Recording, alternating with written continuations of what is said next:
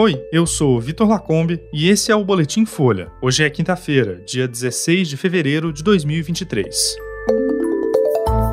Lula anuncia salário mínimo de R$ 1.320 e isenção do imposto de renda de R$ 2.640. IBGE aponta recorde de mortes e queda de nascimentos no Brasil em 2021. E reunião da Americanas com bancos termina sem acordo.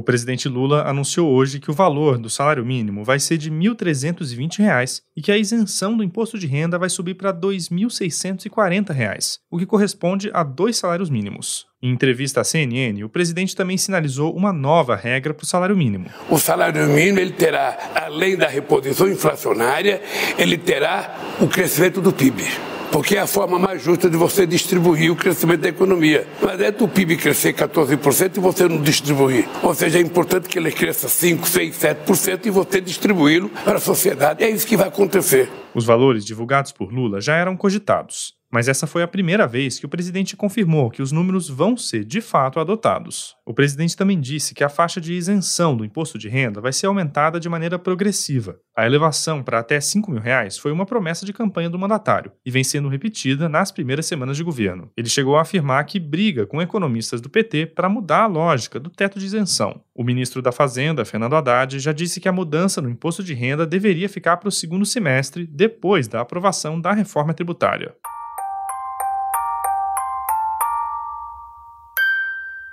Em 2021, o segundo ano da pandemia de Covid, o Brasil teve recorde de mortes e queda no número de nascimentos. Os dados foram divulgados hoje pelo IBGE. Os óbitos naquele ano passaram de 1 milhão e 700 mil no país, um recorde na série histórica que começa em 1974. Esse número superou a população estimada na época pelo IBGE para um município do porte de Recife. Segundo o Instituto, os registros não detalham o motivo de cada morte, mas dá para associar a disparada à pandemia. Em 2019, antes da crise sanitária, os óbitos no país foram cerca de 1 milhão e 300 mil. A pesquisa também identificou cerca de 2 milhões e 600 mil nascimentos em 2021. Esse foi o menor patamar da série histórica, a partir de 2003. O IBGE aponta que a redução no número de nascimentos, que aconteceu pelo terceiro ano consecutivo, pode ser um reflexo da queda de natalidade e fecundidade no país, já sinalizada nos últimos censos. Mas o Instituto também afirma que a pandemia pode ter causado insegurança entre os casais, fazendo com que a decisão de engravidar tenha sido adiada. O estudo também mostrou que houve um aumento de 23,2% no número de casamentos civis no Brasil em 2021.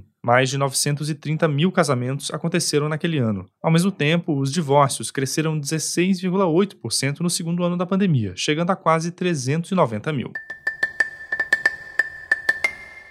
E terminou sem acordo uma reunião da Americanas com os bancos credores na manhã de hoje. As instituições financeiras não avançaram nas conversas por discordar do valor que deve ser aportado na Americanas pelos acionistas de referência, os bilionários Jorge Paulo Leman, Marcel Teles e Beto Sicupira. O trio é dono de 31% do capital da varejista e sinalizou que ia aportar 7 bilhões de reais na empresa, um bilhão a mais do que tinha sido indicado anteriormente. Mas esse valor é considerado insuficiente pelos bancos para tapar o rombo de 20 bilhões de reais no balanço da Americanas. A empresa entrou em recuperação judicial em 19 de janeiro com dívidas declaradas de 43 bilhões. As instituições financeiras esperavam um aporte de 15 bilhões por parte do trio, que até o final de 2021 controlava a Americanas. A maior dívida da empresa é com os bancos privados. O Bradesco é o principal credor, com mais de 5 bilhões de reais. Caso as partes não cheguem a um acordo, a empresa pode ir à falência.